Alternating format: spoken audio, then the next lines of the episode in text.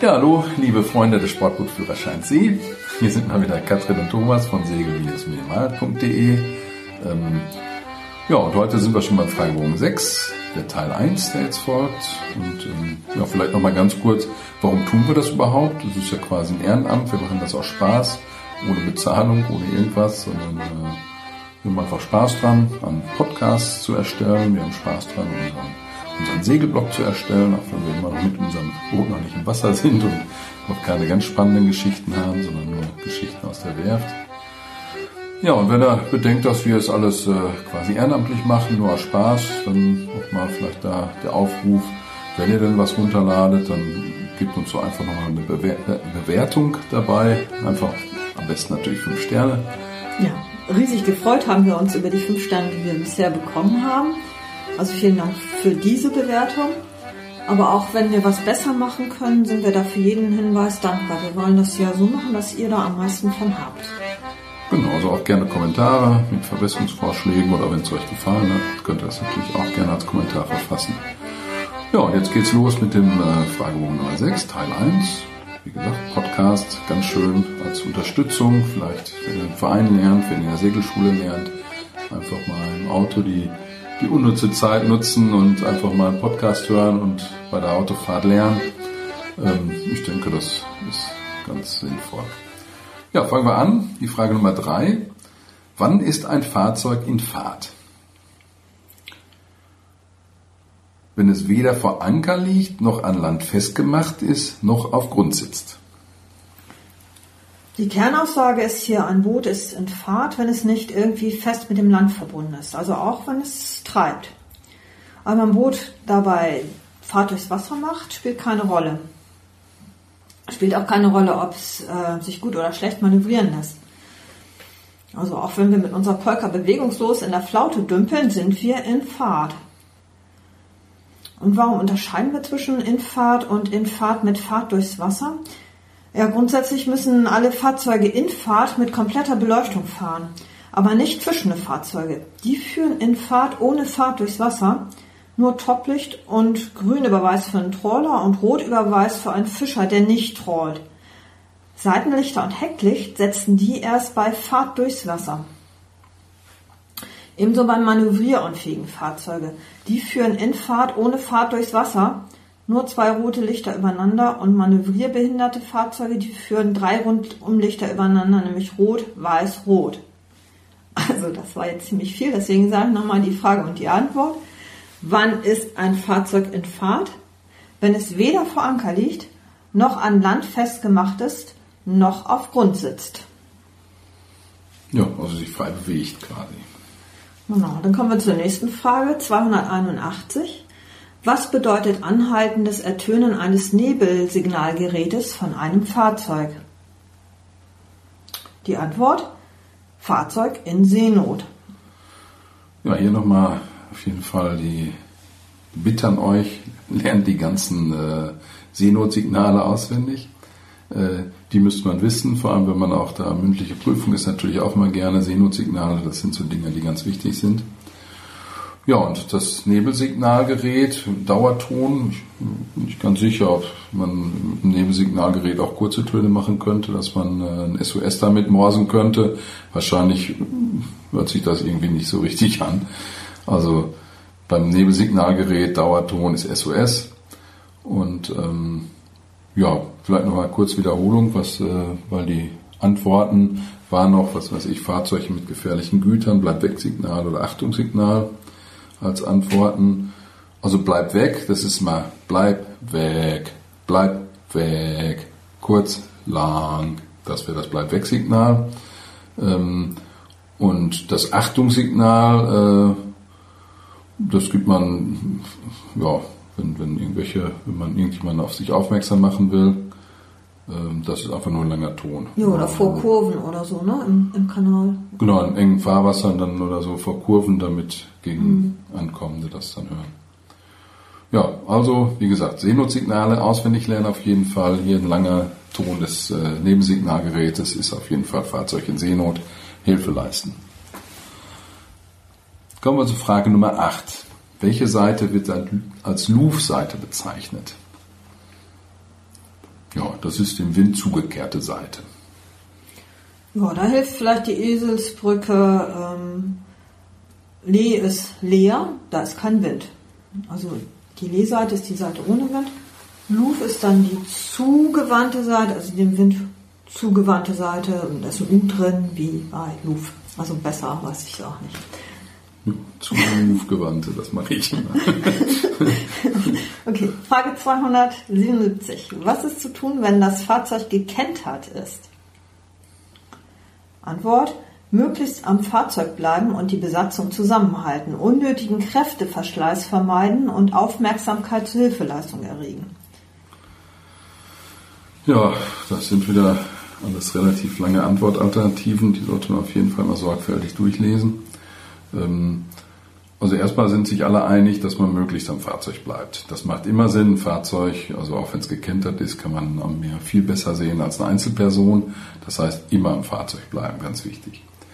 Das zweite ist dann die äh, ja, Besatzung zusammenhalten.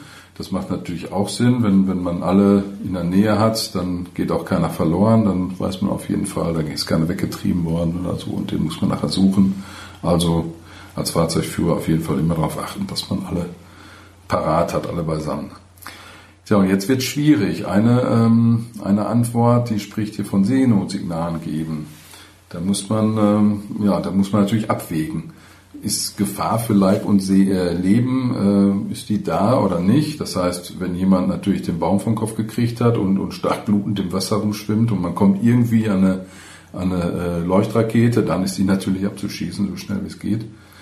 Aber wenn wir uns vorstellen, wir sind Sonntagnachmittag irgendwo auf der Kieler Förde unterwegs mit, unserem, äh, mit unserer Jolle und die kippt um, ja gut, dann können wir die wieder gerade rücken, dann können wir die wieder aufstellen. Da macht es natürlich keinen Sinn, Seenotsignal zu geben. Das ist wohl hier auch der Hintergrund der Frage, dass man sagt, okay, Seenotsignal, so wild ist es jetzt nicht, es ist keine Gefahr für Leib und Seelenleben dabei. Ja, wenn wir jetzt so die Fragen eingegrenzt haben, wir wissen jetzt, wir bleiben am Fahrzeug, wir halten die Besatzung zusammen und wir sind nicht im Seenotfall, dann äh, äh, müsst ihr euch entscheiden, was wichtiger ist. Unnötiger Kräfteverschleiß vermeiden oder Wertgegenstände äh, bergen. Und da ist, glaube ich, die Antwort relativ einfach.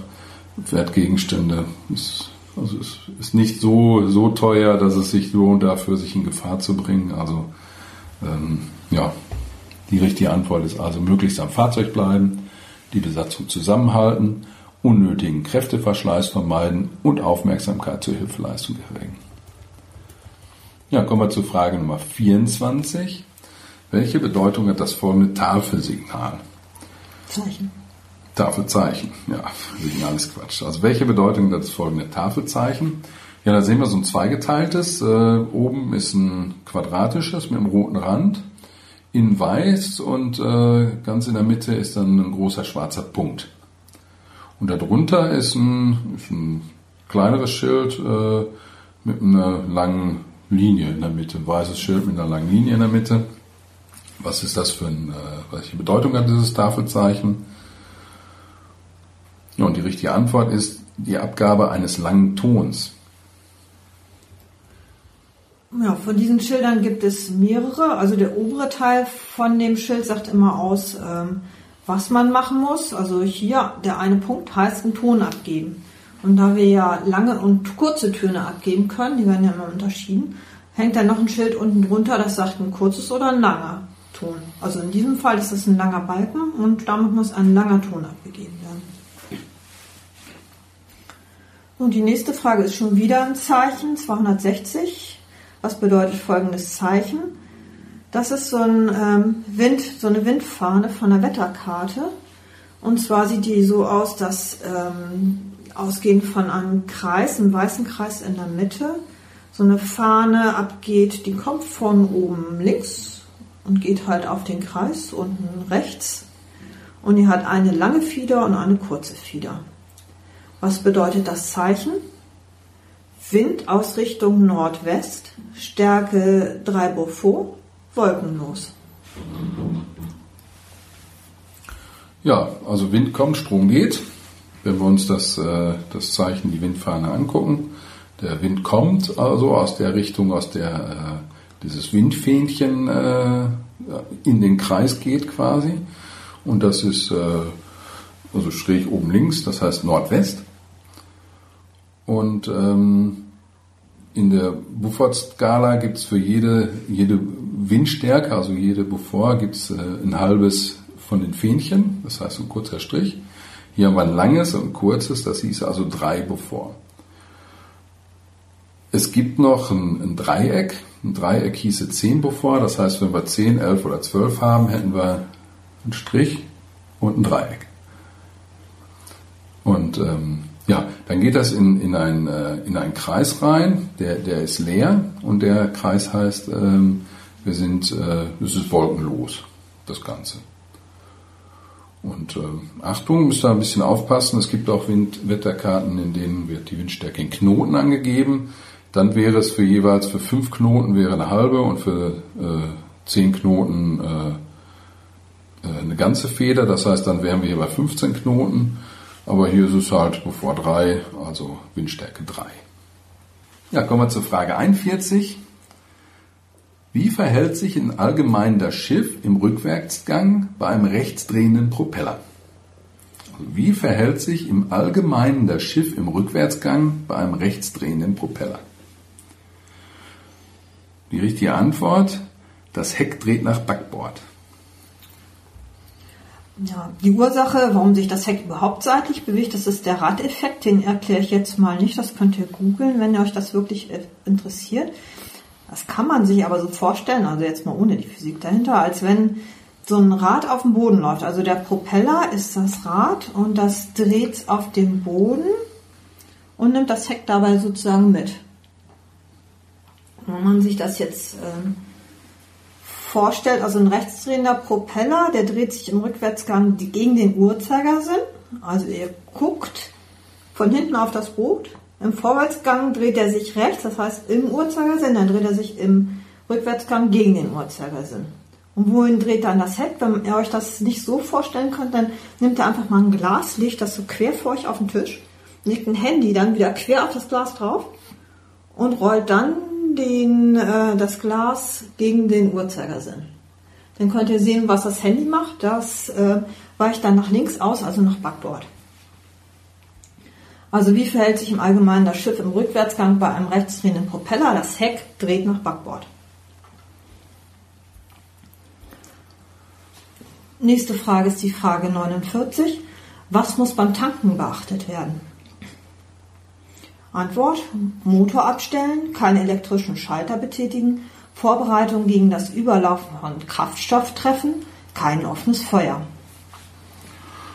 Ja, sind wir wieder vier Antworten mit viel Text, mit vielen, äh, mit vielen Kleinpunkten.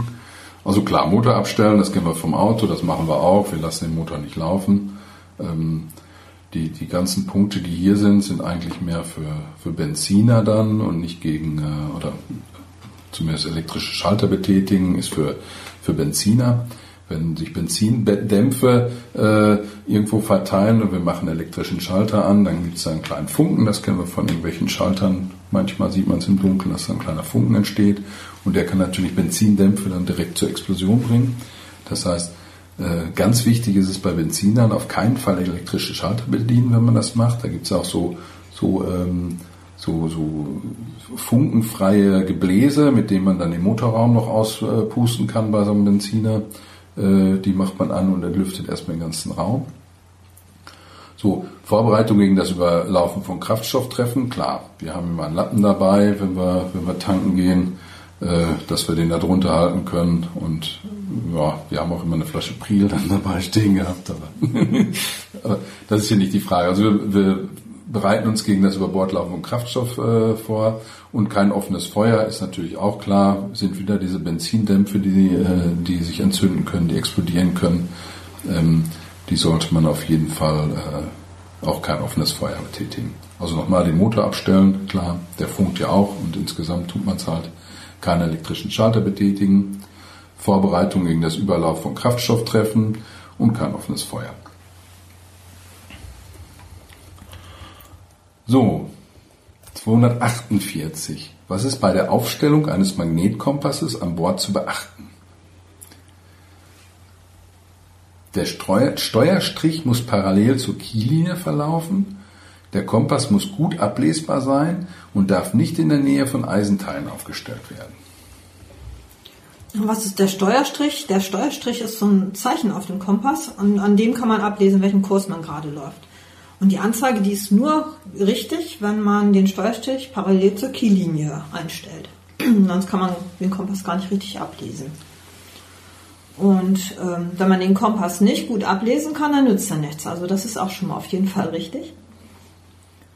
Und ähm, dann darf ein Kompass auch nicht in der Nähe von Eisenteilen angebracht sein, weil sonst ähm, der Kompass abgelenkt wird. Also dann zeigt er nicht mehr genau nach Nord, sondern so ein bisschen zum Beispiel in Richtung von dem Motor, wenn man den zu dicht an den Motor einbaut. Genau, die Eisenteile sind so ein bisschen magnetisiert. Die, die haben einen eigenen Pol quasi. Wie auch immer. Jedenfalls sieht man tatsächlich, wir haben mal ein Video gedreht, als wir einen neuen Kompass eingebaut haben an, an unser altes Boot. Und bei dem haben wir den Effekt auch mal kurz gezeigt. Ne? Da gehen wir mit dem Kompass ein bisschen an Eisen und dann wird er abgelenkt. Also das verlinke ich euch mal in den Show Notes, das könnt ihr mal angucken. Ja. Da also die richtigen Antworten. Der Steuerstrich muss parallel zur Kiellinie verlaufen, der Kompass muss gut ablesbar sein und darf nicht in der Nähe von Eisenteilen aufgestellt werden. Die nächste Frage ist die Frage 62. Wo sollen die Gasbehälter einer Flüssiggasanlage gelagert werden? Und die Antwort ist, möglichst an Deck, geschützt vor Sonneneinstrahlung, sonst in einem besonders abgeschlossenen Raum für Gasbehälter, der in Bodenhöhe eine Öffnung nach Außenbords hat. Ja, wenn wir uns da, sag ich mal, so, so einen Gasbehälter oder so eine Gasanlage einfach mal vorstellen, ist das relativ einfach, die, die Antwort hier. Ähm, das Gas ist, ist halt äh, schwerer als Luft, das heißt, es, es sinkt erstmal runter auf, auf äh, überall da, wo es gerade ist. Und ähm, das, das, das riecht leider auch nicht besonders. Das heißt, man, man kriegt es eigentlich nicht so richtig mit. Das heißt, eine Gasanlage immer am besten an Deck und auch jetzt nicht so, dass man es direkt am Niedergang hat, wenn dann doch was ausläuft, dann, wie gesagt, das geht direkt runter und geht direkt ins, äh, in den tiefsten Platz, also ins Schiffsinnere und wir würden es gar nicht merken. Geschützt vor Sonneneinstrahlung, okay, so eine so eine Gasflasche, wenn die erstmal dabei bei 40 Grad Sonne dann ein paar Stunden am Deck steht, dann, dann wird die schon ganz schön heiß und der Druck wird natürlich immer größer, weil sich äh, warme Gase immer ausdehnen. Das heißt auf keinen Fall in die direkte Sonne stellen.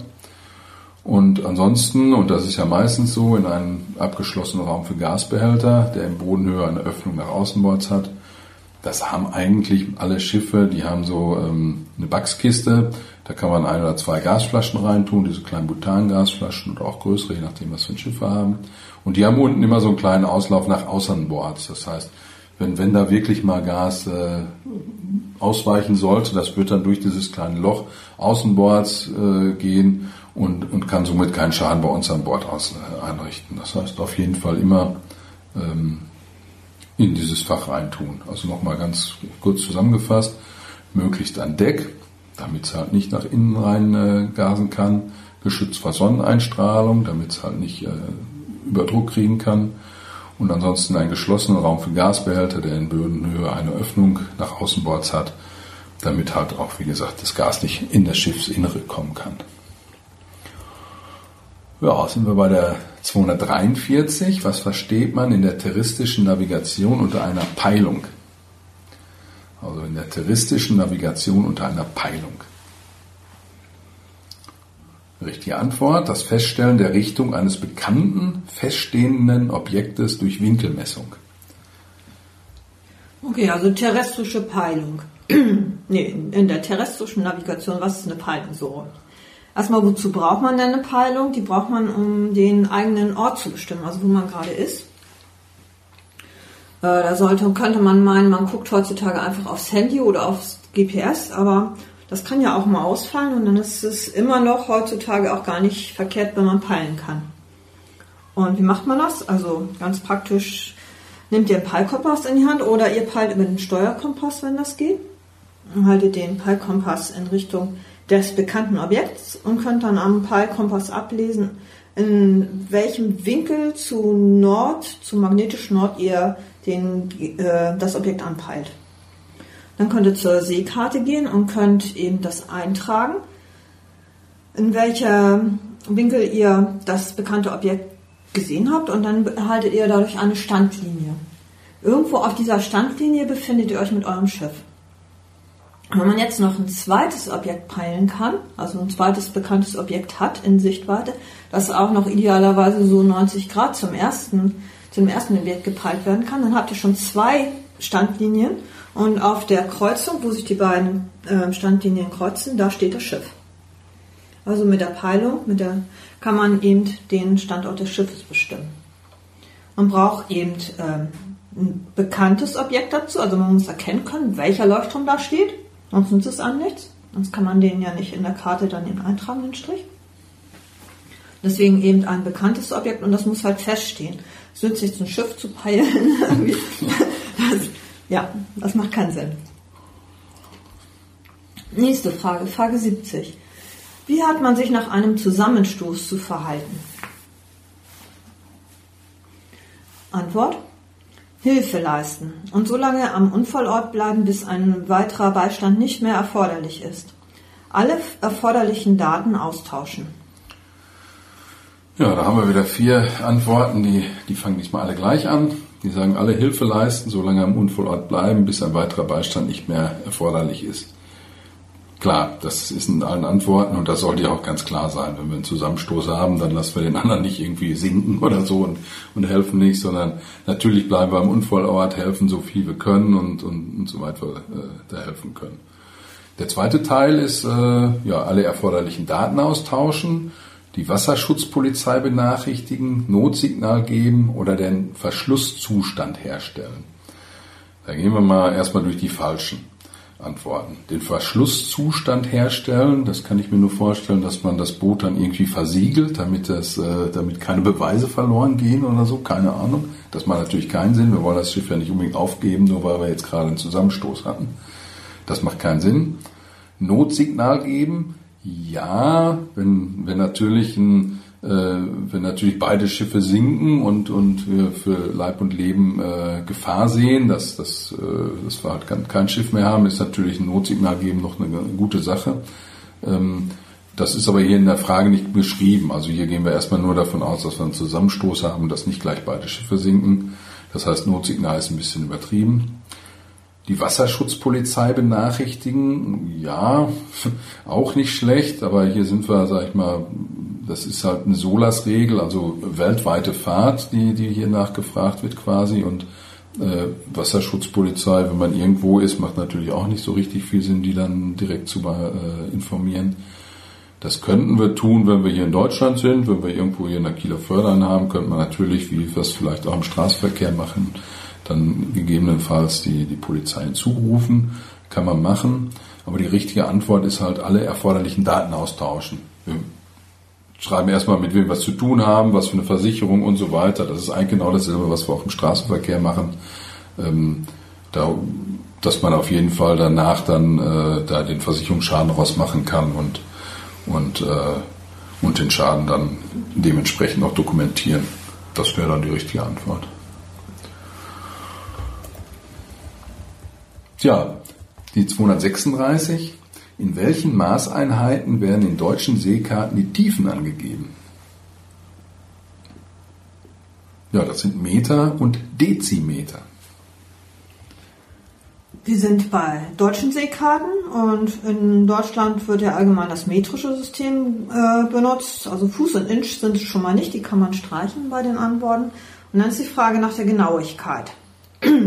Und ähm, genauer als ein Dezimeter, also Dezimeter sind ja 10 Zentimeter, ne? und genauer kann man zum einen vielleicht in dem einen Moment, wo man ähm, die Vermessung macht, messen, aber so ein ähm, Seeuntergrund, der ändert sich ja auch immer ein bisschen. Also noch genauer die Tiefenangaben zu machen als in Dezimetern, das macht in der Praxis überhaupt keinen Sinn.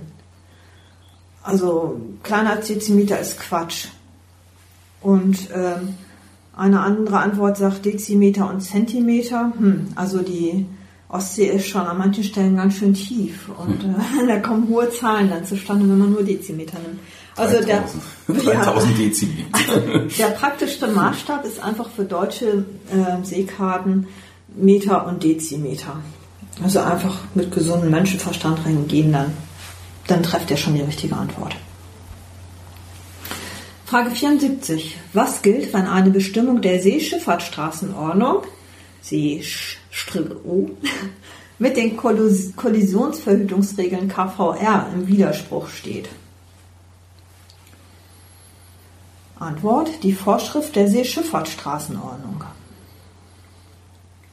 Ja, die Antwort ist eigentlich auch relativ einfach. Also Kollisionsverhütungsregeln, das ist halt weltweit und die Seeschifffahrtsstraßenordnung, das ist auf den Seeschifffahrtsstraßen, äh, deutschen Seeschifffahrtsstraßen.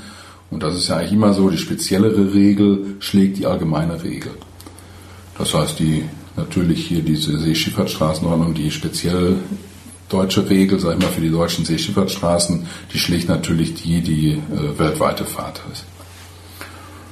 Also eigentlich eine ganz einfache, äh, ganz einfache Antwort. Genau durchlesen, kurz drüber nachdenken und dann sollte das auf jeden Fall äh, für jeden klar sein. Da sind wir bei der 226. Welche Sondervorschriften enthalten die örtlichen Befahrensregeln in den Naturschutzgebieten und Nationalparks? Und die Antwort ist Befahrensverbote, zeitliche Befahrensbeschränkungen, Geschwindigkeitsbeschränkungen, besondere Regeln für das Wasserskilaufen, das Fahren mit Wassermotorrädern und das Segelsurfen. Das ist wieder so eine Frage, wo ähm, alle vier Antworten gleich anfangen. Also das ist wieder so eine, wenn das so ist, dann kann man mal davon ausgehen, es macht Sinn, mal zu gucken, was, welche Antworten kann ich ausschließen, weil da irgendwas Unsinniges mit drin ist. Also erstmal vergleichen, was ist alles gleich, das kann ich schon mal abhaken, das stimmt auf jeden Fall. Und dann gucken, was ist unterschiedlich und wo steht Blödsinn. Und dann bleibt in der Regel die richtige Antwort rüber oder man hat wenigstens schon mal 50% Chance, äh, die richtige zu treffen. Also eins ist zum Beispiel, in Naturschutzgebieten gibt es keine Windparks. Die werden einfach in Deutschland nicht in Naturschutzgebieten ge gebaut. Also da gibt es eine Antwort, da kann man schon mal streichen. Eine Mindestgeschwindigkeit macht auch keinen Sinn. Also mindestens drei Knoten fahren. Also da müsste man auch hier einmal Motor drin haben. Sonst könnte man das vielleicht gar nicht, wenn kein Windweg, also es macht keinen Sinn. Und in Tiefwasserzonen gibt es, Tiefwasserzonen gibt es auch nicht in Naturschutzgebieten. Die baut man ja eher so im Watt oder da, wo es Sinn macht. Ähm, dann bleibt, und wenn man das ausschließt, alles, dann bleibt nur die richtige Antwort übrig. Befahrensverbote, zeitliche Befahrungsbeschränkungen, Geschwindigkeitsbeschränkungen, besondere Regelungen für Wasserskilaufen, das Fahren mit Wassermotorrädern und das Segelsurfen. Ja, das waren schon die ersten äh, 15 Antworten oder die 15 Fragen. Das heißt, die Hälfte des äh, Fragenbogens 6 ist damit geschafft. Wie immer teilen wir die Fragebögen auf in zwei äh, Podcasts. Das heißt, hier sind wir für heute am Ende. Wir können euch nur allen äh, viel Spaß beim Lernen wünschen. Ja, ich verlinke euch noch eben den Film, Einbau von unserem Kompass und ähm, wir haben ein neues Quiz gemacht mit Tom. Vielleicht mögt ihr das auch mal machen, das verlinke ich euch auch. Genau, es macht auf jeden Fall Sinn, bei uns im Blog vorbeizuschauen. Äh, wie schon am Anfang gesagt, dafür machen wir es, weil es uns Spaß macht, den Blog zu betreiben. Und da gibt es auch ganz tolle Sachen. Da gibt es die Fragebögen alle nochmal. Da gibt es äh, diese Podcasts in Kurzform, also sprich ohne das Gerede, was wir jetzt gerade machen am Anfang und am Ende des, äh, des, äh, des Fragebogens. Und da gibt es ein paar Quizze und auch da gibt es eine ganze Menge, vielleicht auch ein paar Geschichten zum Minisegeln, was wir ja sonst noch betreiben. Ja, viel Spaß damit und ansonsten Bis zum nächsten Mal. tschüss. Tschüss.